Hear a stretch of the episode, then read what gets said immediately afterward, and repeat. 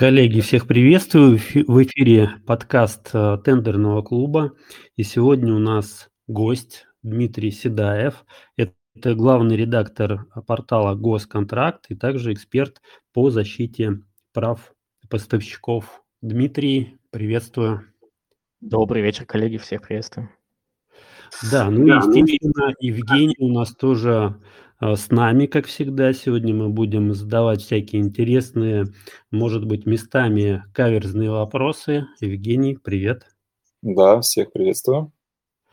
Так, все в сборе. Ну и давайте начинать. У нас сегодня тема, как всегда, интересная. У нас не бывает неинтересных тем, но сегодня особенно интересная.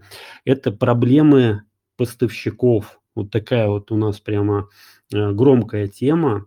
И давайте начнем, да, с каких проблем начнем вообще, Евгений, э, с какой, с какой проблемы мы вообще зайдем? Ну, давай, наверное, как-то попробуем классифицировать, что проблемы могут быть разного уровня, и проблемы на новичковом уровне, и на профессиональном уровне. То есть э, предлагаю начать именно с тех проблем базовых, да, с которыми сталкиваются начинающие участники закупок. И вот э, хотелось бы задать вопрос Дмитрию, с какими проблемами чаще всего обращаются за помощью и что беспокоит новичков?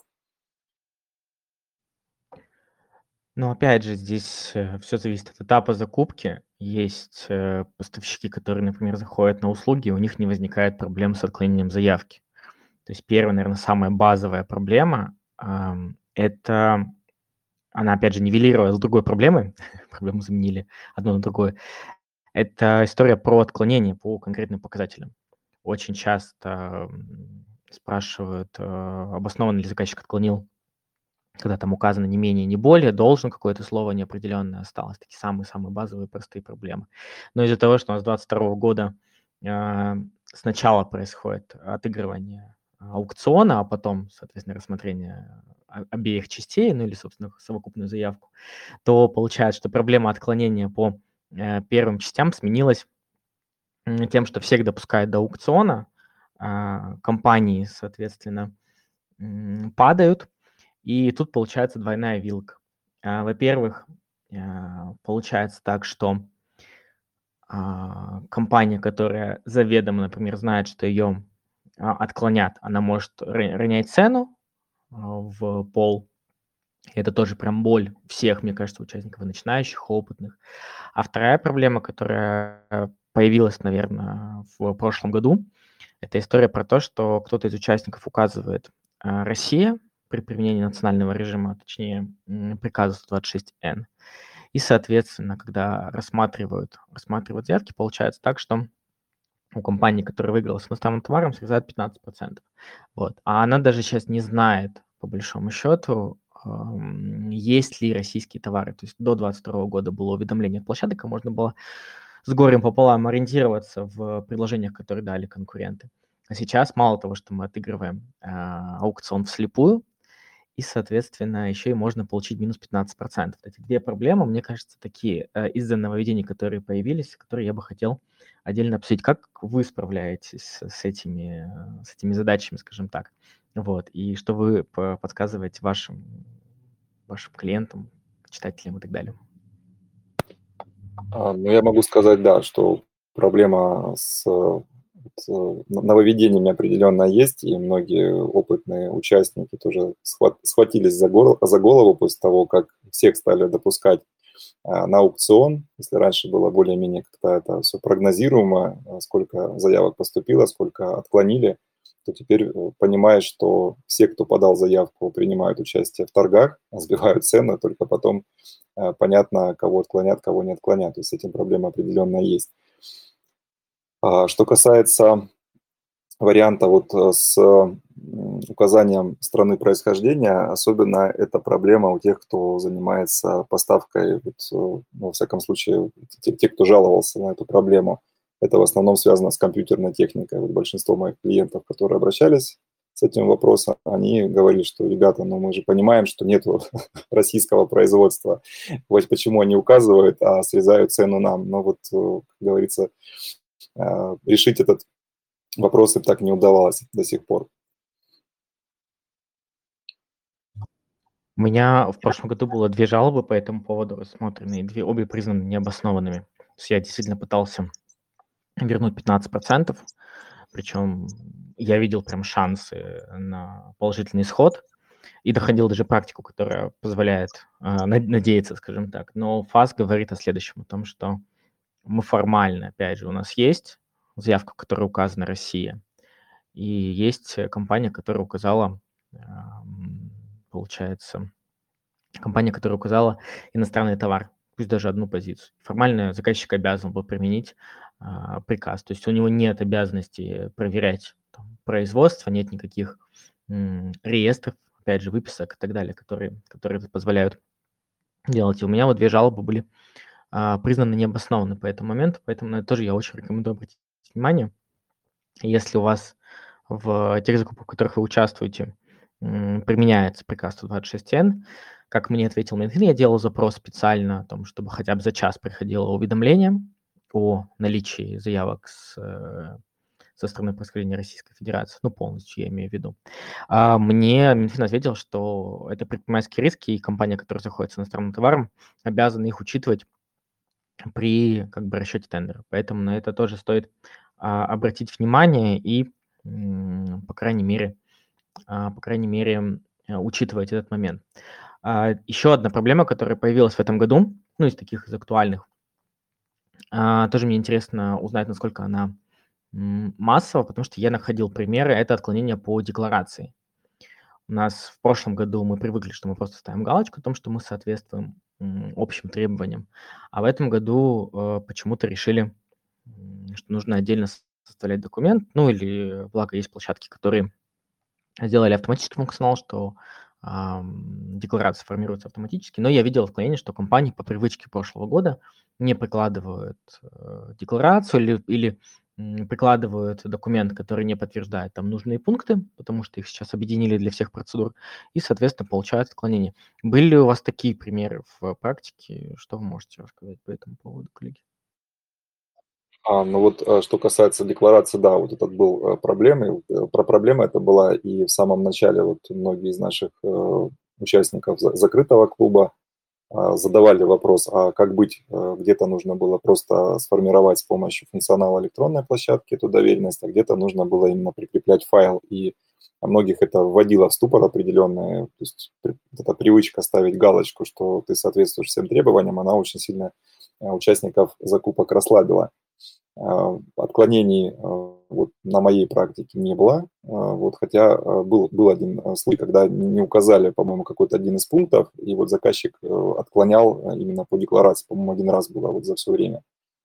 А вот еще такой момент по поводу как раз-таки э, первого момента, который мы обсуждали, по стоимости, да, где участники выходят сразу на торги и начинают сбивать цену вот по поводу рекомендаций. Ты спросил, что, что рекомендуете своим клиентам – и вот э, здесь э, многие как раз-таки жаловались, что не понимают, э, стоит ли им ввязываться да, в эту конкурентную борьбу по цене, то есть стоит ли сбивать сильно цену. Я обычно на этот счет отвечаю следующее, что, ребята, то есть бодаться по цене, вот лишь бы победить, смысла нет, потому что мы не знаем, отклонит этого участника или нет. Поэтому доходите до своей стоп-линии, которую вы изначально рассчитали, и спокойненько уходите с аукциона. То есть нет смысла вот ввязываться в какую-то конкурентную борьбу, потому что а, риски очень серьезные.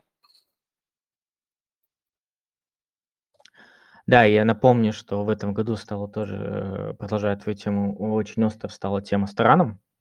Она уже казалась давно забытой историей. Вот, но есть э, компании, которые договариваются и, соответственно, роняют цену, создавая вид ожесточенной конкурентной борьбы, э, безумно низких цен, и потом, соответственно, на этапе рассмотрения э, заявок эти две компании отклоняются и там занимает э, и выигрывает, соответственно, аукцион там, третья компания или даже четвертая. Я видел такие примеры, когда три компании договариваются о том, чтобы ронять цену, соответственно, четвертая. Поэтому, если даже вы видите какие-то очень, ну, нестандартные или там резкие торги, или даже бывает так, что цена может плавно, на самом деле, опускаться, там по полпроцента, то есть они вроде как выглядят, а, выглядят э, достаточно адекватно и как бы обычно, скажем так, вот, но все равно цена плавно-плавно-плавно падает ниже. Я здесь рекомендую на завершающем этапе торгов а, все-таки занимать там третье место или то место, которое, ну, соответствует вашей минимальной цене. Потому что а, многие, кстати, не знают э, о том, что завершающий этап торгов как раз-таки и создан а, для того, чтобы окончательно ранжировать участников и чтобы они заняли а, те места, которые ну, согласно, согласно своим ценовым предложениям. Вот, и поэтому а, на завершающем этапе торгов а, старайтесь а, указать цену, которая, во-первых, вам выгодна, ну и там занять там а, третье место или даже четвертое место, ну, то есть в зависимости от того, какая цена для вас является там, предельной, та стоп-линия, экономический предел, э, который вы для себя установили. Вот, не впадайте в лудоманию обязательно, не, не гонитесь за выигрышем в себя держите трезвым голову и понимайте, что это бывает, ну, вот такие, не сказал бы недобросовестные, но скорее такие хит, хитрости участия. Вот. Что ты думаешь про Таран? А, встречался уже с э, ней в 22 году? Потому что у меня такое ощущение, что это реинкарнация, реинкарна... какая-то новая, новая жизнь у этой схемы появилась. Ре- вот. Ребрендинг, можно так сказать, Ре- этой старой да. схемы. Да. Таран 2.0, я бы да, даже сказал. Да, что вы думаете по этому поводу? Да, с Тараном встречались, вот тоже э, с моим э, клиентом, который как раз-таки занимается поставкой компьютерной техники. Это прям тоже даже не, не столько поставка именно компьютерной техники, сколько оказание услуг по заправке вот как раз-таки картриджей. Это прям распространенная практика, где народ прям сильно сбивает цену, вот летают на торги и начинают там бодаться. Поэтому вот как раз-таки э, проблема, она как раз-таки стала актуальной если мы вроде как поначалу думали, что все, мы от рано более-менее защитились, то сейчас опять к этому а, пришли.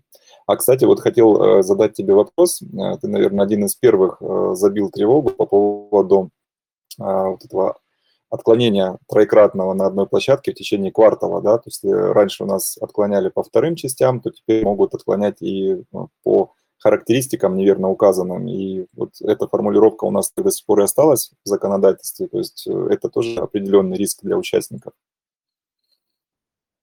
Ну да, у нас получается ссылка идет же на общий перечень оснований, который указан в 48 статье в пункт, пункте 12. Вот, а, и поэтому получается там исключены только а, случаи отклонений из-за применения правило третий лишний, то есть это ограничения, а, если применяются, и исключены, соответственно, основания для отклонения, которые для конкурсов прописаны, когда участники указывают там цену раньше, чем, а, соответственно, чем это положено. Вот. А в остальном действительно история про не указание конкретных характеристик, отклонение там за не, за не менее, не более – а, формально, опять же, подпадает. Но, если честно, вот я как бы про это написал, когда понял, что есть а, основания, но пока вот за, там, за 4 месяца жизни в новых, в новых реалиях, скажем так, по новым правилам, я ни разу не встречал нигде, ни в чатах, нигде, чтобы прям забрали беспечные заявки именно в случае трехкратного отклонения за ошибки в там, техническом предложении. Может быть, это были там разные площадки. Ну, то есть в целом должно совпасть очень много разных переменных. Должна быть одна площадка, должен быть один квартал. Это, ну, должны быть основания. Вот. Надо еще, кстати, перепроверить практику, может быть, у кого-то и было, но, по крайней мере, из тех, кто а, ко мне обращается. Ко мне обращается.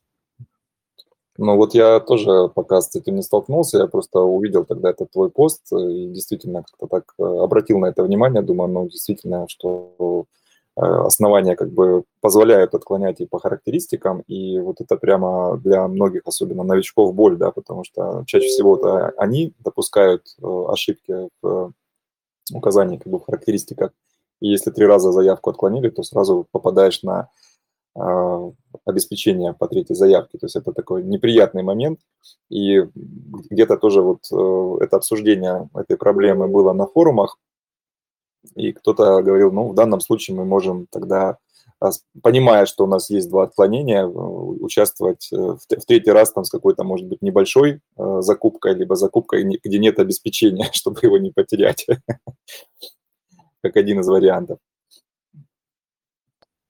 Ну да, то есть я думаю, что, как бы добросовестные компании, которые, ну, как бы, по крайней мере, читают какие-то материалы и, по крайней мере, стараются разбираться перед тем, как подавать там свою первую заявку, они все-таки, ну, мало шансов, что они трижды получат э, отклонение там на одной площадке и так далее. А вот люди, которые прям массово созданы для того, чтобы их отклоняли, вот, вот эта практика мне крайне интересна. То есть э, с учетом того самого ребрендинга Тарана, я думаю, что должны были возникнуть такие ситуации, когда ну, как бы компании или они прям специально этот момент учитывают, или, соответственно, пользуются тем, что у нас там есть э, некоторые пробелы, связанные с а, открытием банковской гарантии, которая, которая раскрывает обеспечение, обеспечение заявки.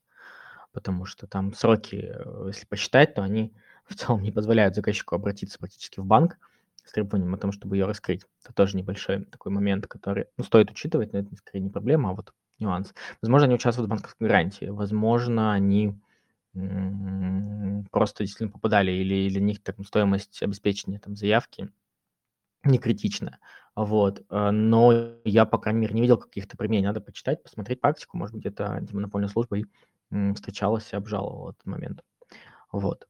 Ну, там же идет речь о каждой третьей, то есть получается, что по логике там два раза отклонили, третья заявка, она может быть, э, допустим, без обеспечения, тогда как бы, ничего э, изымать не получится, да, то есть по, по третьей отклоненной заявке, либо там, ну, например... Каждая третья в квартал и на одной площадке. То есть, да, да, но вот, допустим, если такое совпало, то, допустим, можно как бы под, подгадать, что там по третьей заявке, которая без обеспечения идет, то а в данном случае как бы обнуляется вся эта история и начинается отчет по новой. Ну да, или, соответственно, выбрать просто. Ну, опять же, ты если участвуешь, например, у тебя там, есть же, я писал по этому поводу, о том, что есть же такие э, моменты, когда ты вот подаешь одновременно три заявки, вроде как там просто, ну, одно, к одному заказчику три заявки в один момент падают, и он все три отклоняет по одному и тому же. И эти вещи а, успешно обжалуются, потому что, ну, как бы участник не, не мог как бы их предусмотреть, понимаешь? Вот, то есть э, были моменты, когда заказчик, например, ну вот, там отклоняет участника, опять же, по правилу третий лишний, и заказчик указывает просто основание, как там не предоставление там, сведений, например, да, или там несоответствие сведений. То есть выбирать совершенно другое основание, это практика прошлого года. И из-за того, что заказчик выбрал не то основание, это посчитали как бы одну из трех, а участник даже не, не вникает. Ну, отклонили, отклонили как бы как третий лишний. А это не попадает в эту вот статистику, да, опять же, это пункт четвертый, вот эта часть, часть 12 статьи 48. Вот, и собственно, эти вещи нужно тоже знать и как бы наблюдать за ними. То, то какое основание заказчик указал, а, то, соответственно, на каких площадках отклоняли. А, получается, потому что и, собственно, не было ли такого, что просто тождественные нарушения и как бы они одномоментные. Это тоже учитывается антимонопольной службой, когда обжалуется этот возврат, ну, а, обеспечение заявки. Вот, поэтому эти вещи тоже нужно обязательно просматривать, а, следить за ними и учитывать. Вот, а практику я еще обязательно посмотрю, мне самому стало, стало интересно.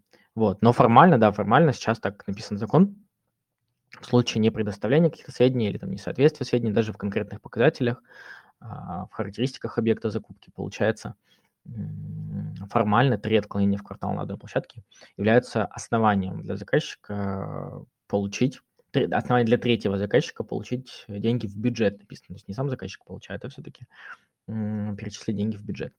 Вот, тоже, да, интересная боль, которая мне интересно, сколько, сколько она массовая, скажем так, насколько она, в принципе, ну, в перетекла в реал, скажем так.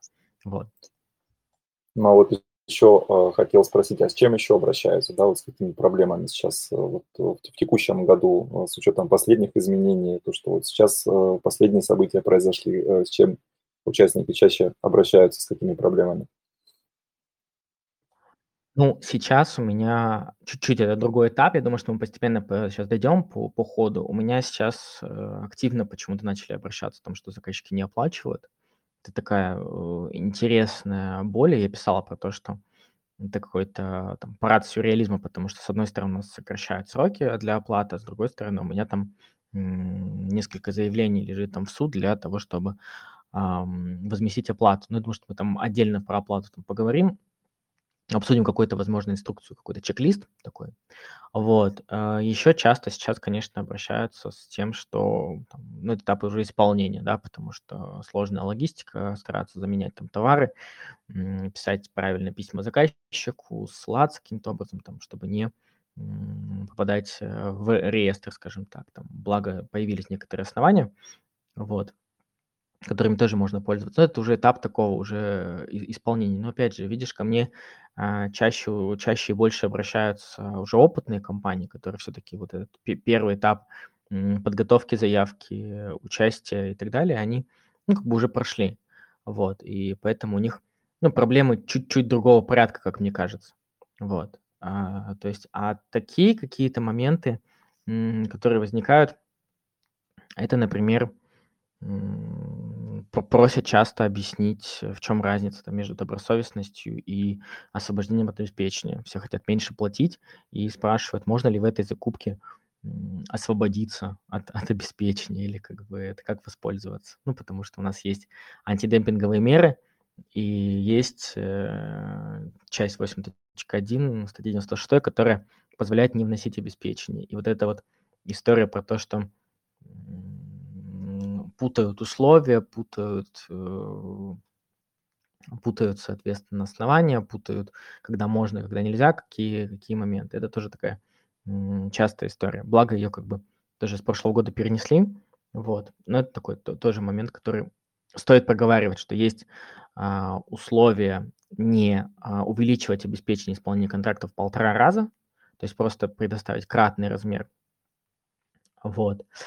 И, собственно, второе– это полностью получить право не вносить обеспечение исполнения контракта, если у вас закупка проходит э, с ограничениями, с преимуществами для субъектов малого предпринимательства, э, и вы предоставили заказчику три контракта, которые в сумме составляют начальную максимальную цену. Для добросовестности в соответствии там, с частью 3 статьи 37 а важно, чтобы это были три контракта, которые тоже исполнены без штрафов в пене за последние три года, но один из которых должен быть 20%. А, Кстати, я еще раз э, подчеркну о, то, что, о том, что с этого года а, у нас минимальный размер обеспечения исполнения контракта, если вы падаете больше, чем на 25%, 10%. То есть даже если у вас был, а, было обеспечение 5%, а, то вы, вы, вы, то вы в этом году предоставляете не 7,5%, а 10%. На этом тоже часто спотыкаются, часто, часто приходится доплачивать и так далее. Да, то есть... Ну вот, кстати, да, я э, хотел, буквально опередил меня вот по поводу этих э, минимального значения процентов, что 10% минимальный порог. И, кстати, здесь э, даже не, часто не только поставщики спотыкаются, но и заказчики, которые не отслеживали эти изменения, потому что приходилось уже несколько запросов на разъяснение, э, протоколов разногласий направлять заказчику, именно с тем, чтобы поправить его э, в размере обеспечения. У него изначально стояло 5%, было полуторакратное увеличение, он писал в размере 7,5%, и мы ему отправляли протокол разногласий, просили его поправить на 10%, э, давали ему ссылку на часть первой статьи 37, и, соответственно, заказчики вносили мнение. То есть этот момент э, достаточно важный, и многие его, кстати, пропустили почему-то.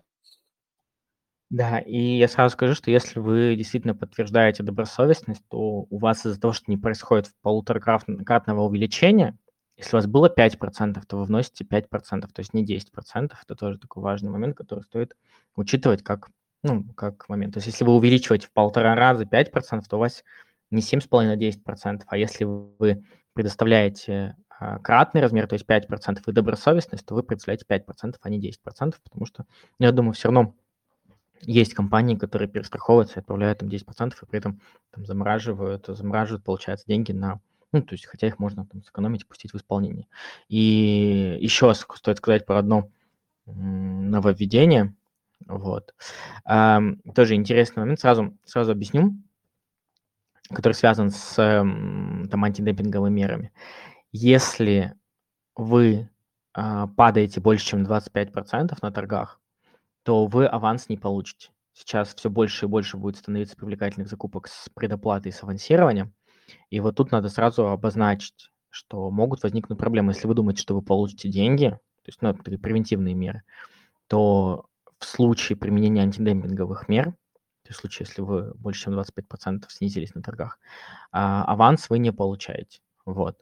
Поэтому политика построена на том, что сейчас очень много говорят про, про предоплату от 50-90%, все постановления, там в Москве очень много а, региональных постановлений по этому поводу тоже а, публикуются. Вот, и, соответственно, я стараюсь то, что мониторить, собирать, вот, но здесь важно про это тоже сказать, чтобы не попасть в заблуждение о том, что вот я сейчас как бы там всеми силами, всеми силами как бы выиграю эти торги, все равно мне как бы заплатят там предоплату. Вот. Нет, э, если вы падаете больше, чем 25%, у вас могут возникнуть проблемы с тем, что вам просто не выплатят аванс, на который вы там рассчитывали. Поэтому учитывайте этот момент в том числе. А, слушай, хотел э, такой еще вопрос спросить. Э, вот э, часто тоже стали обращаться за помощью, за советом по поводу э, вот этого нового формата доверенности в машиночитаемом виде. Уже сталкивался с этим, э, с этим вопросом или нет? Еще раз повтори, пожалуйста, с доверенностью в каком виде? Ну, а, машиночитаемая доверенность, вот, которую сейчас э, должны будут предприниматели, собственники давать своим сотрудникам для того, чтобы наделить их э, правом подписи. То есть не обычная доверенность, которую мы в бумажном виде делали, вот, а машиночитаемая. Да, я понял, да. что это электронная доверенность, на которой у нас с прошлого года все заявляется о переходе, по-моему, перенесли на 23 год. Тут Проблема в том, что многие не хотят э, подсвечивать на госуслугах своих работников. Вот я знаю только вот в эту сторону проблему, о том, что если вы даете электронную доверенность, она дается только через госуслуги, и, соответственно, приходится вводить туда человека, который вас, там, может быть, там, работает там, по ГПХ или там, как самозанятый, например. Вот. Э, и я думаю, что в перспективе, опять же, при каком-то мониторинге это все равно будут Минтруд отслеживать, наверное, там, о том, что кто, кто работает, эффективные там трудовые договоры и так далее. Вот в этом может быть большая боль. И, ну, с этим, опять же, пока я не знаю, что сделать, потому что, как бы, если такие правила, как, как вот с электронной подписью, да, люди, конечно, находят какие-то пути, связанные с э, копированием АЦП, вот, но, по идее, она вообще не допускает копирования. И как раньше мы там просто давали там свою подпись сотрудникам, чтобы они участвовали, вот, там, копировали ее, переносили сертификаты. Сейчас так уже а, не получается. Вот, опять же, если он получит в налоговой службе. Вот, поэтому с вот этим переходом, я думаю, что будет больше прозрачности. И это тоже, ну, как бы важно учитывать, важно к этому заранее готовиться. Что с этим делать, пока не понятно. Больше такая техническая работа, а не скорее юридическая. Ну, технические проблемы тоже существуют, даже несмотря на то, что вот э, сейчас э, процесс регистрации выиском стал максимально простым в плане там, использования вот этого экзешного файла да, с автоустановкой, который позволяет там, максимально быстро все настроить на всех э, площадках и те браузеры, которые будут использоваться для работы, все равно возникают технические сложности. Я просто вспоминаю тот э, период, когда только ввели э, вот это правило, что нужно зарегистрироваться на сайте ИС, и вот э, я, например, регистрацию в ИС проходил в течение месяца, пока мне удалось все-таки там зарегистрироваться. У других, я помню, точно такая же была боль. Сейчас вроде с этим проблем нету, хотя периодически за помощью обращаются вот именно по регистрации в ИС. Меня больше порадовала история с тем, что у нас сейчас регистрация стала бессрочной. Я, у меня как раз окончилась в этом году регистрация в феврале. Я такой, о, классно, мне не нужно там перерегистрироваться, получается. Вот, а у меня сейчас, э, ну, я вижу прям больш, большую потребность в регистрации в, на СТГОС из-за перехода, ну, наверное, небольшой, но части заказчиков, скажем так, которые попали под санкции, им разрешили не выкладывать а, свои закупки в, в публичный доступ, и, соответственно, они все ушли в АСТГОС. Эм, соответственно, с этим возникает больше, больше проблем в плане вот, защищенного оборудования, вебнета и так далее. У вас есть какие-то мысли, какие-то моменты решения, возможно, какие-то, которые вы бы хотите, можете поделиться, скажем так, вот, по этому поводу? А, ну вот э, история с АСТ ГОС э, достаточно тоже интересная. Вот прям, когда озвучил, я почувствовал эту боль. Несколько клиентов тоже обращались э, с таким вопросом. И а, проблема, да, что у нас вот, э, структура, ну, в данном случае вот тоже Росгвардия ушла в закрытые закупки, и а, появилась необходимость регистрации на СТ. Но там проблема а, того, что удаленно не подключиться к э, компьютеру ну, там, клиента, да, и там все в удаленном режиме провести, поэтому приходилось, э, вот, ну, клиент находился, э, ну, скажем так, в другом регионе, поэтому работали только с помощью скриншотов, то есть он заходил, делал скриншот, присылал, я ему, допустим, там пытался объяснить, куда там что нажать, вот, и мы вот в, в таком взаимодействии, это, конечно, уходило много времени, потом уже плюнули, решили, что проще э, видеосвязь, то есть он э, включал мобильник, включал камеру, транслировал свой экран, вот, записывал то, что у него на экране, потому что ну, другого варианта просто-напросто не было.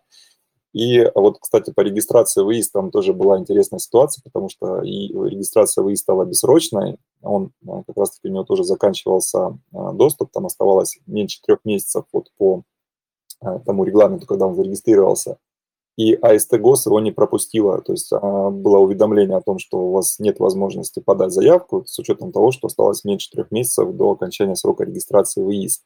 И там на самой э, площадке АСТ ГОС есть э, там, мануал, там регламент, что необходимо зайти в личный кабинет ИИС, э, обновить информацию, то есть как бы повторно да, отправить ее, там, нажать кнопочку, что информация как бы актуальна. И только тогда у него появилась возможность э, свою заявку подать, то есть вот таким вот образом. То есть АСТ ГОС есть определенные сложности, то есть она э, сама вот это вот, э, само программное обеспечение обрубает полностью, там все у него, у клиента нет возможности там не использовать интернет там для других целей, то есть он просто тупо сидит вот в VIPNet и все, больше ничего нет. Ну и здесь на самом деле вот по вопросам, которые у нас и в закрытом клубе, да, стали появляться, потому что раньше про СТ-ГОС особо как бы много-то никто не спрашивал, а сейчас прямо такая повестка дня, что называется. И в чате в открытом, да, то есть там у нас Дмитрия Домакура вызывали, а вот, помоги, подскажи и так далее. То есть СТ-ГОС, да, это такая прямо вот сейчас популярная очень тема, и вопросов, я думаю, будет достаточно еще много, и проблем возникать.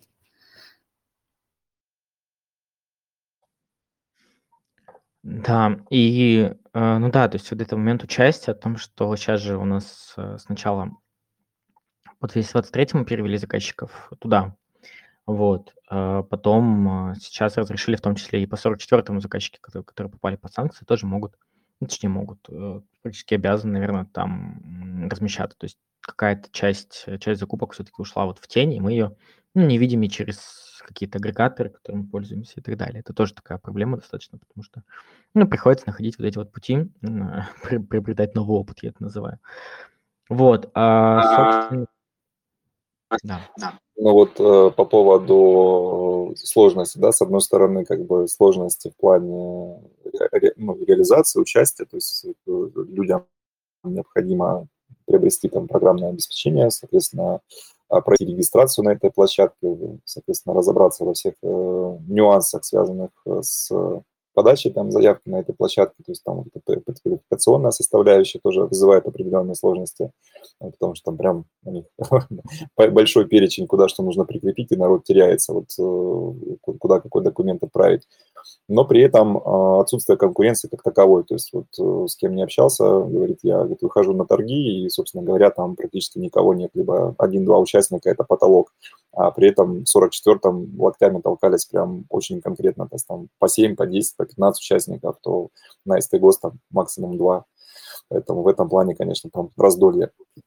Ну, кстати, вот проблема конкуренции, она, да, такая тоже достаточно интересная, да, то есть, может быть, э, давайте эту тему обсудим, именно проблему конкуренции, а, по ощущениям, что сейчас происходит вот в плане именно конкуренция а, снизилась, такой же уровень. Ну, с СТ-ГОС понятно, то есть там еще до, до СТ-ГОС нужно дойти, что называется, зарегистрироваться и вообще как бы этот квест а, решить. А вот э, если поговорить про конкуренцию, именно вот в открытой части, да, ну, в том числе по 44-му. Как вот по ощущениям, Дмитрий, у тебя какие мысли на этот счет относительно конкуренции?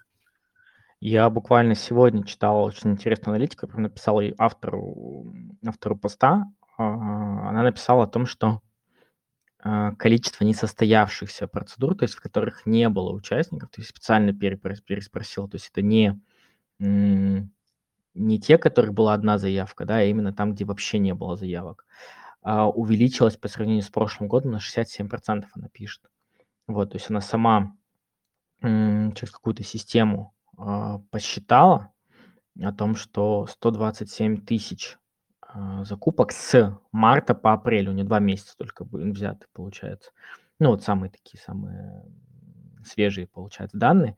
И она пишет, что количество закупок, которые вообще не вышло ни одного участника, то есть фильтр по количеству заявок стоял а, ноль, вот, на 67%. Поэтому я могу только судить по а, наверное, таким данным. Но опять же есть отдельные статьи, которые подсвечивали аналитику там, площадки RT Standard. Там тоже есть история про то, что на 54% увеличилось количество именно несостоявшихся закупок. Но там я не уточнял, я боюсь, что там как раз-таки как раз-таки там а, учитывается в том числе и закупки, в которых был один участник то есть потому что они тоже формально считаются несостоявшимися.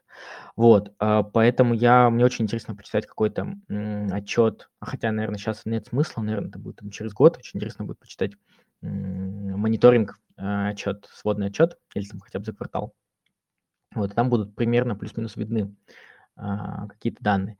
Поэтому в целом, наверное, логично, что какая-то часть участников, они поставили пока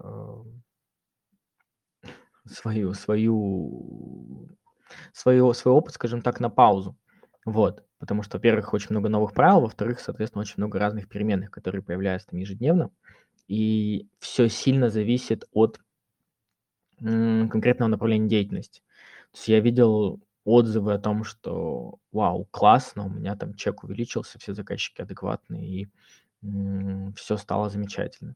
Вот. А есть отзывы крайне противоположные о том, что невозможно ничего доставить, уйма проблем, те контракты, которые заключены, сейчас пытаемся пытаемся каким-то образом вытягивать, там, писать, писать, э, готовиться там, к фасу и так далее, ну, потому что фактически невозможно ничего сделать.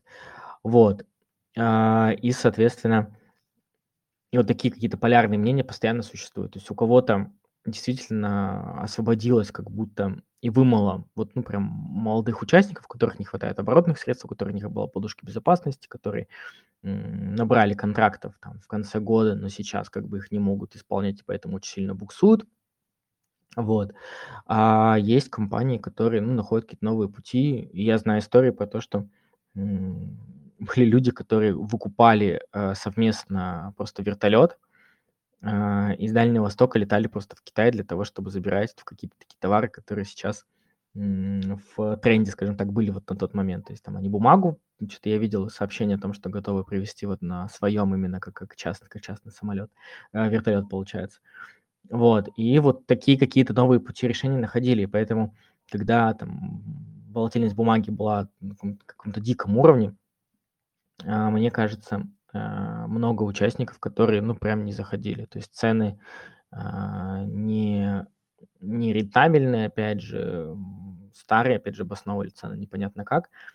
Вот, и поэтому, ну, в любом случае, какие-то направления деятельности 100% чуть-чуть поредели. Вот.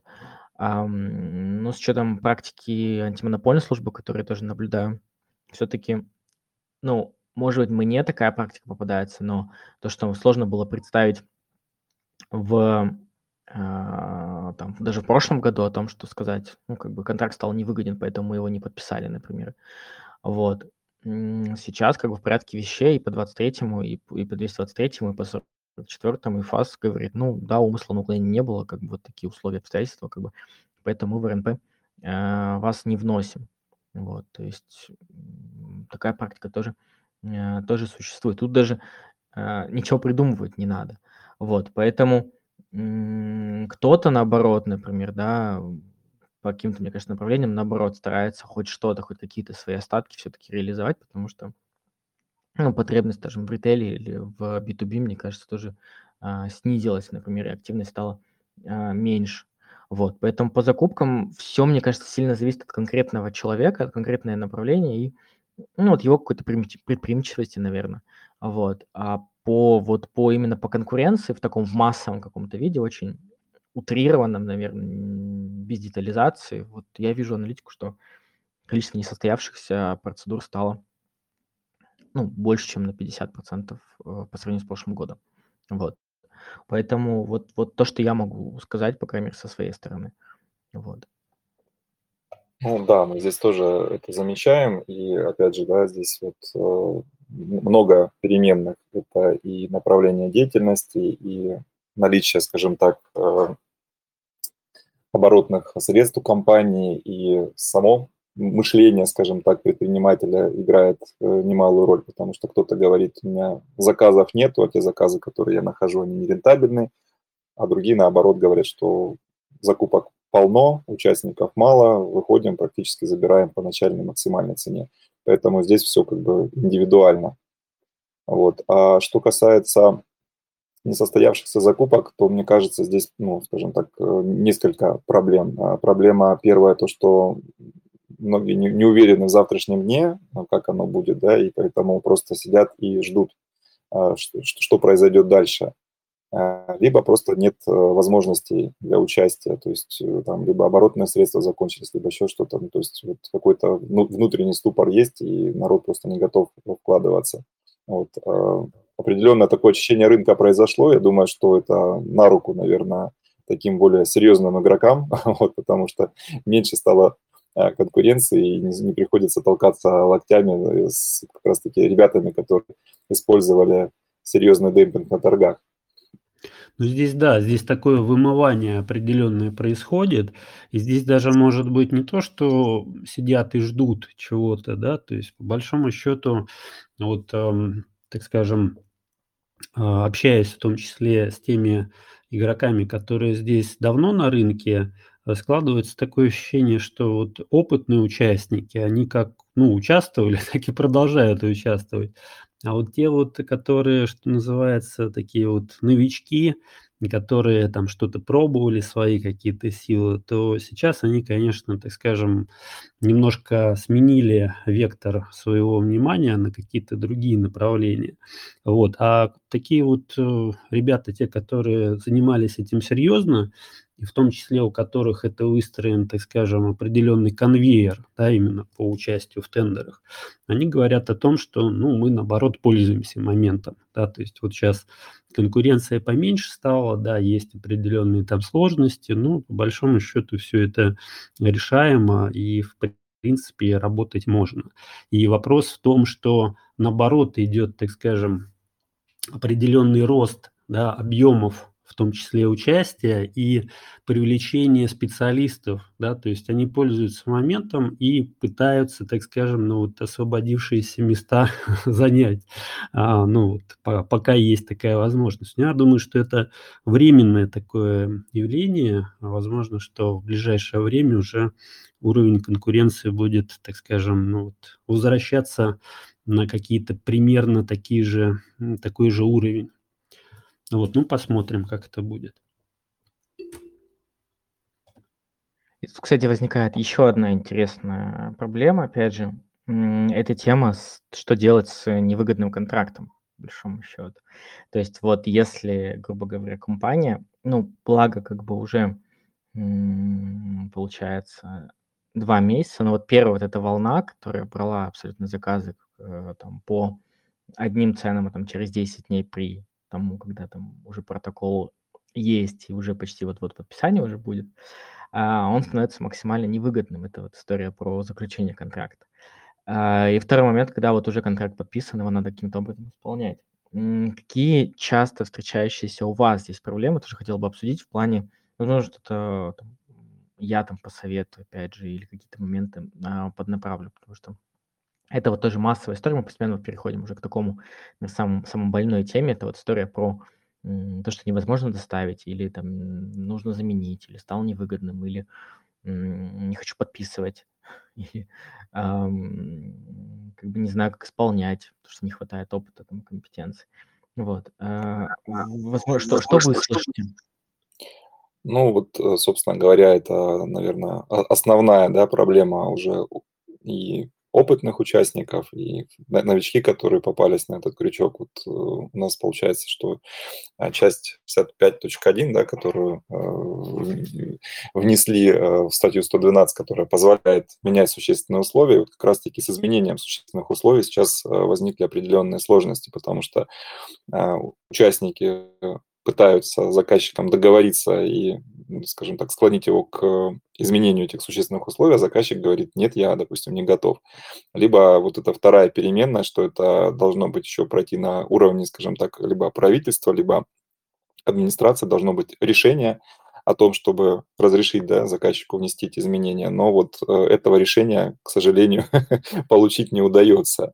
И вот здесь есть определенные сложности, по крайней мере, вот в нашем а, открытом чате тендерного клуба многие, кто обращался с просьбой да, о внесении изменений, пока вот э, никто не отписался о том, получилось у них эти изменения внести или нет.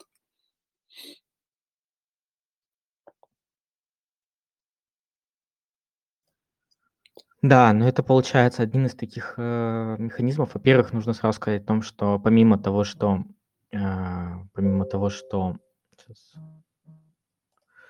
А, помимо того, что есть проблема с тем, что нужно определенное согласование, э, еще и, э, обязательно это все должно укладываться в лимиты бюджетных обязательств, а деньги непонятно откуда брать. То есть поэтому, э, как только ввели 65.1, сразу было понятно, что Э, увеличивать цену там, больше, чем начальная максимальная цена, не получится. Ну, потому что у заказчика выделены деньги на определенную закупку, они, как правило, связаны с ровно под начальную максимальную цену, и поэтому увеличивать не получается. Но, опять же, здесь скорее а, можно ставить вопрос об авансировании. Ну, то есть это не запрещено. Я вижу, что многие пользуются этим пунктом так что получить аванс, например. А, можно пробовать поменять товар, опять же, не в рамках изменения улучшенных характеристик, а в рамках изменения существенных условий, как, как получается, как предмет контракта. Вот. Um, тоже можно пробовать, пробовать договариваться и говорить о том, что ну, вот невозможно провести или будет там долго, или там какие-то безумные сложности с логистикой. Поэтому uh, можно, можно менять товар ну и плюс, если было падение, например, ну, такое существенное по начальной максимальной, с начальной максимальной цены, то можно пробовать тоже договариваться об увеличении цены а, до начальной максимальной, как минимум. Вот, часто это не помогает, но, по крайней мере, разговаривать, разговаривать об этом стоит. Вот, а, поэтому это, это, конечно, такое полумера, как мне кажется. То есть она, конечно, работает, но работает очень как-то точечно, если смотреть вот там закупки, я вижу иногда, когда там компания получает аванс, там, не знаю, под 50, по миллионов, вот, именно если э, этот пункт. А, или, соответственно, а, сейчас я знаю истории, когда на региональном уровне очень много постановлений появляется, ну, они практически там ежедневно а, публикуются, тоже нужно за этим тоже тщательно наблюдать, потому что а, закупки могут быть на уровне там, федеральном, на региональном и на местном уровне. И вот история про региональный уровень а, это отдельное постановление в каждом регионе, там свои правила. И часто там есть скрытые возможности, о которых тоже нужно знать и пользоваться не тем, что нужно идти в правительство, а тем, что есть уже готовое, готовое постановление, которое позволяет менять существенные условия. Но опять же в тех лимитах, в тех рамках, которые, которые позволяют а, позволяет закон. Вот. И здесь сразу мы чуть-чуть э, разделим. Мы сейчас говорим про 44-й закон, но по 223-му меняются условия достаточно свободно. Если нет никаких запретов в положении о закупках, то в целом, а, в целом по 23-му это вся, все намного проще делается, и главное уметь договариваться с заказчиком, так более, более лояльно настроен, как будто бы поставщикам. Там как бы нет жестких э, лимитов, там деньги, как правило, внебюджетные, вот, поэтому а, можно этим пользоваться, но, опять же, не стоит забывать, что у нас были изменения в э, постановлении 1078, это постановление, которое регулирует порядок внесения в реестр недобросовестных поставщиков. И вот если у вас э, невозможность исполнения или его ненадлежащее исполнение э, возникло именно в связи с э, введением санкций и ограничительных мер в отношении заказчика, не в отношении заказчика, ну, не в, э, в отношении, получается, э, то, то, то, чем вы занимаетесь, почему, сейчас объясню, почему так работает. Вот, и вы это можете документально подтвердить и предоставить на заседание, то вас не внесут в реестр недобросовестных поставщиков. Вот, это такое тоже э, важное изменение, которое тоже стоит учитывать. В самых крайних случаях можно ну, там, идти на фас и говорить о том, что, ну, вот у меня есть там документ о том, что, ну, невозможно привести, а там заказчик ни на какие вообще ни на какие э, договоренности не шел. Вот. А, но если вы отказываетесь исполнять контракт именно из-за того, что в отношении заказчика а, внесен э, введены санкции, ограничительные меры, то в этом случае вас внесут. Вот. То есть, если это свя... то есть, если ну, не, не поставка или наказание услуг там, или невыполнение работы произошло из-за в целом введения санкций, то как бы это одна история. Вот если вы конкретно отказались выполнять контракт, потому что в отношении этого заказчика предприняты такие меры, то э, это не является, точнее, является исключением из этого правила. Об этом тоже м- стоит напомнить. И вот буквально вчера выкатили изменения в постановлении о доп. требованиях. И к каждому участнику э, будет предъявляться обязательное обязательное ненахождение в реестре недобросовестных поставщиков, которое случилось из-за а, того, что участник отказался исполнять контракт в связи с тем, что ввели санкции против заказчика. Вот. То есть сейчас же у нас э, право установить требования об отсутствии в РНП является, ну, как бы правом, вот, и есть закупки, в которых ну, допускаются участники, которые в том числе и состоят в реестре. Ну, если такого требования не существует. Это редкие, опять же, история, но все-таки она есть, и пока это сформулировано как право. Вот. А, а сейчас, ну, когда изменения примут, будет обязательно требование вот для таких, э, для таких участников. Вот, поэтому 65.1 тоже можно пользоваться и нужно пользоваться. И продолжая, опять же, тему, у нас просто пул вот э, таких вот региональных постановлений, за которым, собственно, я тоже наблюдаю, э, это история про единственного поставщика. Вот, то есть, когда одни закупки срываются, появляется возможность э, закупаться там у единственного поставщика. И э, появляется очень много региональных постановлений по этому поводу.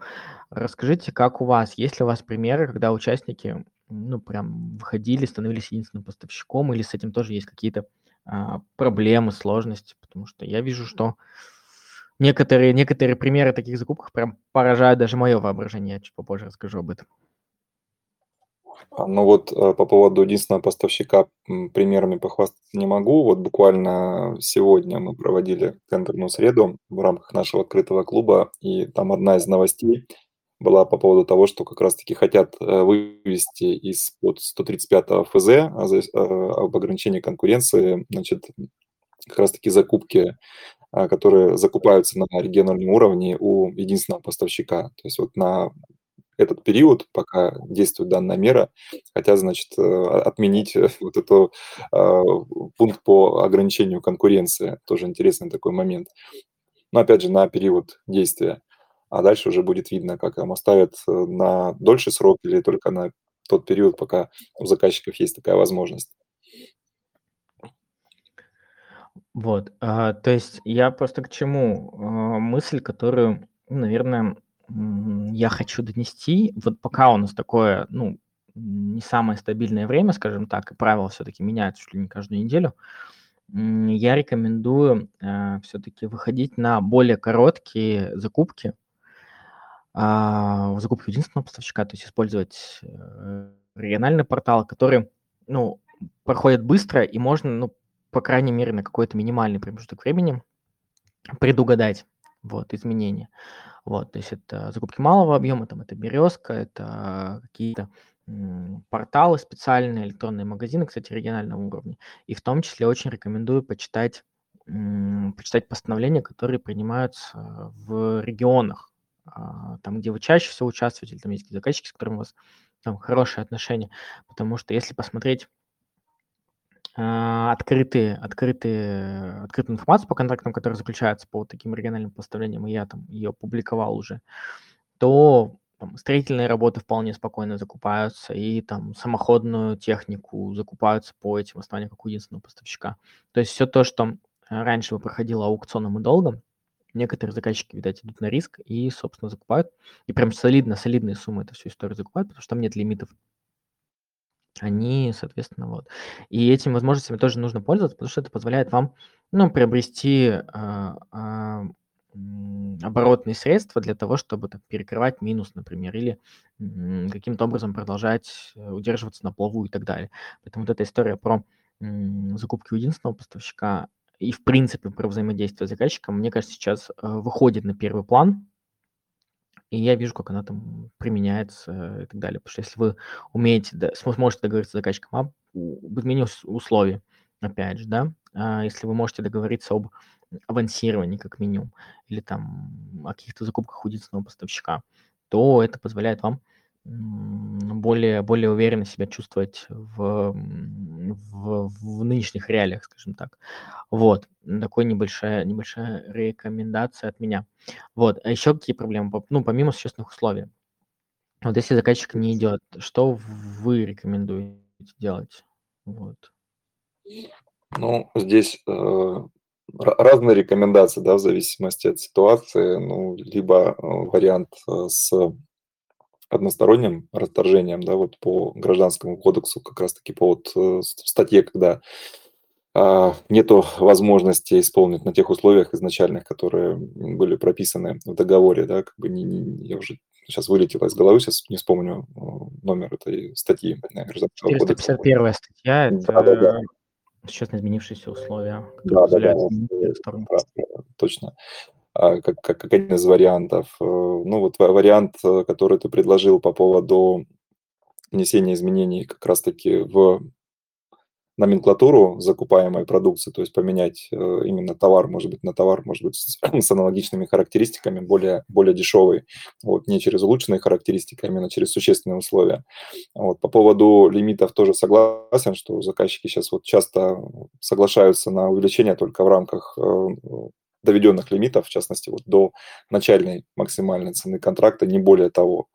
Вот с этим есть определенная проблема. У тех, у кого э, проблема только в сроках доставки, ну, в данном случае мы ссылаемся на возможность как раз-таки поменять и сроки исполнения, да, обязательств по контракту, и вот тот факт, что сейчас э, до конца года вот эти все штрафные санкции тоже заказчики могут списывать. Вот это тоже достаточно такой важный момент, на который не, не все обращают внимание. Ну да, получается, это такой момент, который, который сейчас самый больной. Есть пытаетесь любыми способами, пока вот у нас нет. Э, ну, я еще очень рекомендую, кстати, обращаться в торгово-промышленную палату. Они нас сейчас не выдает э, заключение форс-мажоре, но, по крайней мере, сам факт обращения, сам факт консультации нужно обязательно фиксировать, потому что тот орган, который, ну, в целом может зафиксировать зафиксировать э, обстоятельства непреодолимой силы, которые вам там помогут там, либо отсрочить, либо, соответственно, ну, поставить на паузу. Там часто в контрактах нужно смотреть порядок. Вот. А, формально, конечно, не считается ситуация форс-мажором, но а, это э, изменившиеся обстоятельства, опять же, которые стороны не могли предполагать, они имеют там, характер чрезвычайно непредотвратимый. А, и, собственно, по крайней мере, консультироваться и общаться с э, торгово-промышленной палатой в любом случае стоит ваш, вашего региона. Опять же, у нас есть уполномоченный программ предпринимателей, с которым тоже рекомендую обращаться с запросом, с официальным, о том, чтобы ну, вот, посодействовать, помочь, а, возможно, даже проконсультировать, какие-то пути решения найти. А, возможно, какие-то рекомендации там он даст. Вот. И, собственно,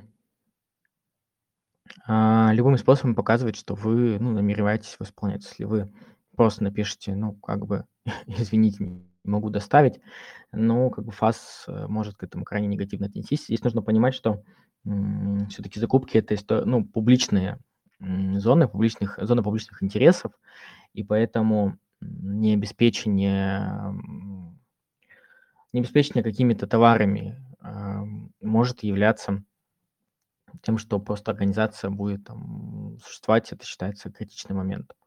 Вот. А у нас там в КЛАПе есть достаточно жесткие санкции по поводу там нарушения сроков э, в связи с существенным нарушением условий исполнения контракта, э, 7.32 статья, которую тоже нужно учитывать там, что, там штраф именно по, не, не штрафы, которые списывают заказчика, а именно административная ответственность доходит там, до трех единиц товара, особенно если это нацпроекты и так далее. Вот к этим тоже закупкам нужно относиться крайне, крайне внимательно и э, учитывать этот момент. Вот. Эм, и как раз-таки можно, наверное, перейти к следующей теме. То, то, что я уже обозначил, это история про оплату. Вот, потому что я не знаю, откуда возникла эта проблема. Как мне казалось, она давно забыта, но вот почему-то у меня есть, есть э, запросы и достаточно много таких запросов про дебиторку, которая именно от заказчиков. Благо, что она чаще с, э, про 223 закон, но как бы про 44 мне тоже рассказывали, что заказчики почему-то да, давай с тобой поговорим, обсудим вот именно с, с темой а, по платежам, потому что это, да, так скажем, вот в, в последнее время актуальная тема, и потом перейдем плавно к вопросу, если вот у участников возникли какие-то проблемы, в том числе, может быть, там по неоплате и так далее, то каким образом с тобой можно связаться, и, возможно, ты каким-то образом а, смог бы там подсказать, проконсультировать, а, либо помочь с каким-то вопросом. А, да, я думаю, что в конце обменяемся там контактами, дам, сориентирую, куда там можно написать и так далее. Вот, э, про неоплату. Э, я сейчас, наверное, сформулирую мысль таким образом, что особенно, наверное, это касается опытных участников, потому что компании, которые компании, которые а, уже а, уверенно себя чувствуют, они почему-то а, склонны, склонны, как сказать, э, к неотстаиванию как будто бы своих финансовых границ. То есть сейчас очень модная тема, связана с личными границами, с их отстаиванием и так далее. Но вот э, финансовые границы почему-то в этом году я стал замечать это наиболее часто, потому что, ну вот я, наверное, может быть, потому что я на форуме на одном раз рассказал, как у меня получилось вернуть э, 3 миллиона э, до суда, получается, э, с использованием там, э, антимонопольного органа. Вот. А, и стали, наверное, может быть, эта история подсве- подсветилась и стали часто обращаться. И так получается, что ко мне обращаются в феврале, например, а просрочка идет там с октября. Поэтому я очень прошу здесь не, не ждать как будто бы э, состояние и не затягивать этот момент, потому что это все-таки там ваши деньги, которые там вы поставили, заказчик уже пользуется этим товаром, и вы ну, просто а, имеете право получить оплату. То есть у вас даже в любом там, договоре или в контракте написано, что там, вы обязаны поставить, заказчик обязан принять и оплатить. Вот это там, прямая обязанность. Поэтому если вы со своей стороны надлежащим образом выполнили все ваши обязательства, а, то а, вполне законно можете требовать получения оплаты. Ну, этим, собственно, компании не занимаются почему-то, что крайне странно для меня. Вот, то есть э, я смотрю, что компания поставила там в сентябре или в октябре было несколько таких случаев, а, и вот там уже февраль месяц, а компания все ждет и ждет. Так вот, э, я, наверное, сориентирую небольшой такой, который там чек-лист, который я для себя м, определил, а, это о том, что там за, ну, там, в зависимости от сроков, опять же, если сейчас там сроки 7 рабочих дней на оплату, то вы там за 3 за 4 дня до окончания срока пишите заказчику уведомление о том, что наступает срок оплаты. Там товар поставлен, соответственно, а, там, просим сориентировать там о сроках, о сроках, э, соответственно, оплаты за поставленный товар. А заказчик может там отреагировать, сориентировать или там ничего не отвечать. Вот, если он ничего не отвечает и никак не выходит на связь, и никаким образом не, а, не не реагируют, то, с одной стороны, я это рекомендую делать всем еще до момента, пока вы не подали заявку, но обязательно смотреть. В CAD-арбитре, это база судебных решений cad.arbitra.ru, она открытая, по этому заказчику можно посмотреть, сколько у него судебных дел, связанных с неоплатой по договору. То есть если у него в практике такая история. Потому что а, я прям видел в чате, я опубликовал в своем телеграм-канале позицию некоторых заказчиков, опять же, о том, что вот мы никому не платим вовремя, и только там часть из них там обращается в суд, или там, и мы там через там 2-3 месяца только оплачиваем там по исполнителям, например. Вот. Э, так вот, если вы видите, что на этапе участия, что у заказчика э, есть проблемы с оплатами, что много там поставщиков э, на него жалуются, и есть судебное разбирательство, то это такая большая галочка. Я ну, не рекомендую, наверное, участвовать, ну или участвовать с сознанием, с полным осознанием рисков и так далее. Если заказчик не отвечает, опять же, возвращаясь к первому пункту на ваше уведомление о том, что срок оплаты наступает или пишет, что там оплата там будет неизвестно когда, например, такие, такие ситуации были, я потом расскажу нюансы отдельных историй, вот, то затем вы можете смело готовить заявление в антимонопольную службу. Благо у нас и по 44 закону, и по 223 закону есть э, административные составы, то есть это часть э, 9 статьи 7.32, насколько я помню. Вот, и это по 223 федеральному закону. И э, статья 7.32.5. Это по 44 закону. Вот, по 44 закону э, санкции доходят до дисквалификации должностного лица э, до двух лет, если он повторно нарушил сроки оплаты. По 223 там штрафы скромнее, но я думаю, что сильно влияет в целом репутация и история про то, что есть KPI, и если там административная ответственность э, наложена, то это не э, красит должностных лиц этой организации. Поэтому антимонопольная служба, как показывает практика, а, работает как будто более, более эффективно вот, а, в этом вопросе. И часто, часто, на самом деле, обращение в антимонопольный орган позволяет, по крайней мере, начать переговоры с заказчиком. То есть были примеры, когда заказчик выходил э, и просил там реструктуризировать долг, и чтобы там забрали заявление. И были, вопросы, были ситуации там прошлого года, опять же, когда заказчик был готов оплатить в том числе и а, мои услуги, то есть как юриста, соответственно, и а, пени, и там, вплоть до почтовых расходов. То есть все судебные расходы, ну, которые мы готовились э, уже к суду, он был готов оплатить просто для того, чтобы э, в антимонопольной службе закрыть, э, закрыть эту историю.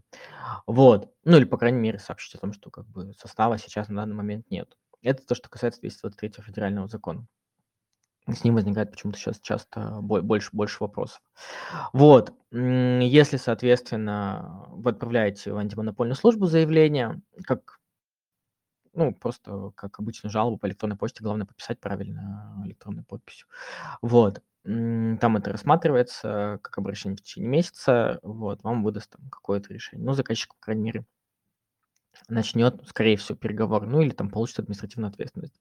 Если на него это никак не влияет, то вы можете смело готовить там досудебную претензию сначала, вы отправляете, потом, соответственно, в зависимости от порядка а, досудебного регулирования отправляете в суд. И, собственно, если к этому времени у вас уже есть решение ФАСа, то можете ходатайствовать об упрощенном порядке, потому что этот факт как бы подтвержден уже, и суд в целом может удовлетворить этот момент, в зависимости от суммы. И если мы говорим про ИП, то в упрощенном порядке суммы для ИП могут рассматриваться до 400 тысяч рублей, для ООшек до 800 тысяч рублей. А, соответственно, Упрощенный порядок не предполагает вызова сторон, это все достаточно быстро происходит, вы получаете исполнительный лист и, собственно, получаете оплату. Вот, то есть я очень не рекомендую ждать какого-то значительного продолжительного там, периода времени. Если у вас, ну, неделя, например, ну, это крайний, наверное, случай, крайний момент, когда возникает просрок по оплате, вот, и заказчик никак не реагирует на какие-то звонки, письма и так далее, вы видите, что в целом эта ситуация ча- часто повторяющаяся, то есть он платит по исполнительному. Но опять же, повторюсь, лучше это, конечно, анализировать до того, как вы отправляете заявку, чтобы к этому быть ну, изначально готовым. Вот, эм, то у вас есть вот, вот такие инструменты. Это антимонопольная служба, это, соответственно, суд. Да, то есть э, это такая боль, почему-то вот она у меня стала, стала такой прям самая горячая вот в последнее время. Я не знаю, может быть, тоже как-то поменялись правила игры, заказчики тоже начали больше сохранять деньги, стараются, ну, каким-то образом а, каким-то образом поддержать их у себя. Вот. Ну, то есть, поэтому не знаю, но я часто вот эти ситуации разворачиваю, и мне интересно, есть ли у вас понимание? Ну, в 223-м а, это чаще встречалось, и еще как бы до недавних событий особенно крупные корпорации этим злоупотребляли. Вот насчет МРСК могу точно сказать, у них это как правило такое было, что за заказчик обычно давал такие вот отписки по поводу того, что у них есть, э, скажем так, очередность оплаты по поставщикам, и ваше там место там, 135, соответственно, мы вам оплатим, но вот когда до вас дойдет очередь, то есть у них это э, сплошь и рядом такая ситуация была, и многие поставщики, уже скажем так, участвуя в их закупках, понимали, что придется подождать, и многие были с этим действительно согласны. То есть вот там не платит заказчик, ну и ладно, вроде как сделали, в любом случае заплатит, но позже. Вот, то есть это, скажем, такая определенная психология участников, которые работают по 223-му. Вот такое есть. Вот, я немножко себя поправлю. Статья, э, часть 9, статья 7.32.3 я говорю 7.32, там есть еще точка 3. Вот, это статья, которая работает с 2021 года. Они, кстати, многие даже заказчики не знают, когда говорится о том, что вас могут привлечь, привлечь за это к административной ответственности и назначить штраф там, на юрлицо до, до, получается, до 100 тысяч рублей, а на должностное там до 50 тысяч рублей, то они крайне раздосадован этим фактом. И действительно, да, многие, многие заказчики, прям у них цел, целая политика по этому поводу. Вот, поэтому, а, поэтому эти моменты тоже нужно учитывать. И я очень рекомендую ждать, потому что, с одной стороны, я все анонсы, все заявления правительства, которые связаны с изменениями и в постановлении 1352, и сейчас у нас есть срок э, в 223 на оплату 7 рабочих дней. С июля он начнет действовать, насколько я помню. Или он уже есть. Ну, в общем, я к тому, что 7 рабочих дней у нас есть по всем договорам сейчас. Вот. Но, правда, привлечь к ответственности могут только если договор заключен с субъектом МСП. То есть не, в, ну, не если вы являетесь субъектом малого или среднего предпринимательства, то вы можете обратиться. Не обязательно были ли какие-то ограничения или нет по закупке по 223, вы все равно можете обращаться для возбуждения дела. Вот. А, сейчас еще один момент скажу, тоже это ну, проблема сейчас, потому что мне про нее тоже уже ну, за последний месяц говорили раза, наверное, три. Вот. А, это то, что если закупка проходит, например, а, по 223, но в рамках гособоронзаказа, Часто есть такие замечательные формулировки о том, что оплата производится по факту поступления денег заказчику. Там, но не позднее там какого-то даты.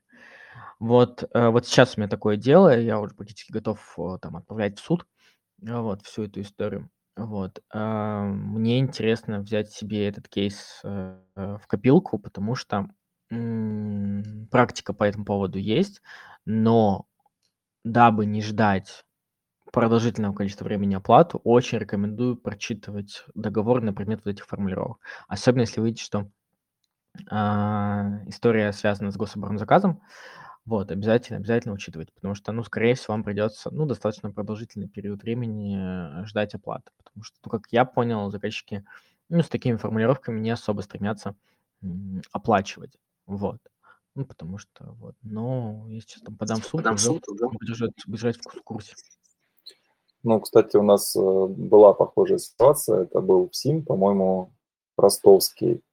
И они, я так понимаю, что какие-то закупки проводят по 44-му, какие-то, видимо, в закрытой э, части проводят по 275-му, не знаю. Но, видимо, у них э, просто рыба договора была одна, которую они использовали. Вот в договоре по 44-му у них тоже было прописано, что оплата после, скажем так, факт оплаты был привязан к моменту поступления денежных средств.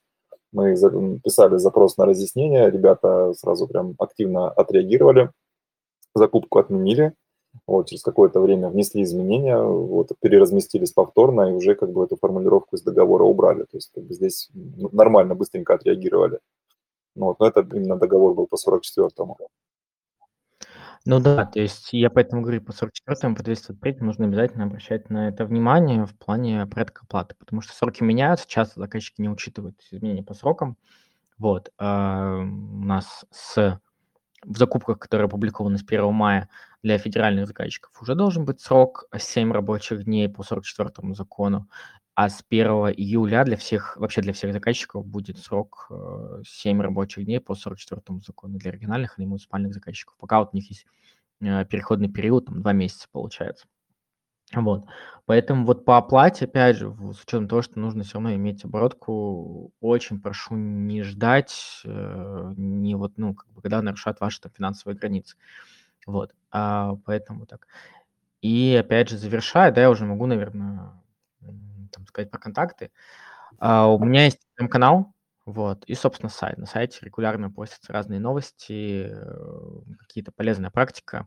В Телеграме я подсвечиваю какие-то темы, которые ну, мне лично кажется интересными, вот.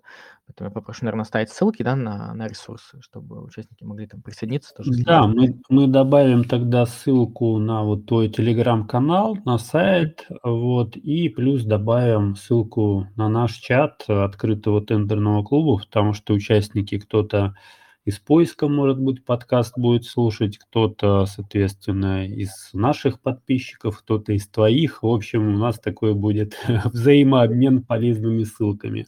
Поэтому добавим в описание к подкасту, все участники смогут. Да, у меня в телеграм-канале там есть все контакты, как лично со мной связаться, опять же, вот поэтому можно спокойно написать, обсудить и так далее. Я, в принципе, готов. Да, если у кого-то, соответственно, возникли вот сложности там с, с получением оплаты от заказчиков, еще какие-то проблемы, да, то есть у нас тема сегодняшнего подкаста была как раз-таки проблемы поставщиков, и вот решение этих проблем – это как раз-таки Дмитрий Седаев, связаться с ним можно через Telegram, э, контакты будут, ну и, соответственно, здесь вот то, что говорилось, Э, нужно отстаивать свои интересы, и в том числе, прежде всего, финансовые. Это особенно сейчас актуально. Не нужно ждать, пока заказчик там сам вспомнит через полгода. нужно брать, э, что называется, все в свои руки. Вот. Спасибо за интересный подкаст. У нас э, сегодня ну, часто мы точно, наверное, пообщались, я думаю, вот, и подсветили достаточно такие интересные, с одной стороны, проблемы, а с другой стороны, определенные векторы решения тоже накидали. Вот, поэтому я думаю, что участники после этого подкаста уже даже какие-то моменты могут взять на вооружение и уже использовать в своей работе. Спасибо за эфир. Приходи еще. Будем рады тебя слышать и видеть. Приглашайте чаще, да, опять же. Вот. вот. А, делитесь а... там моими материалами, всегда рад, поэтому приятно было пообщаться. Спасибо большое за внимание всем. Да, коллеги, а, на этом подкаст наш заканчиваем. А, всех обнимаем, как говорится, и до новых встреч. Всем пока-пока. Да, всем пока.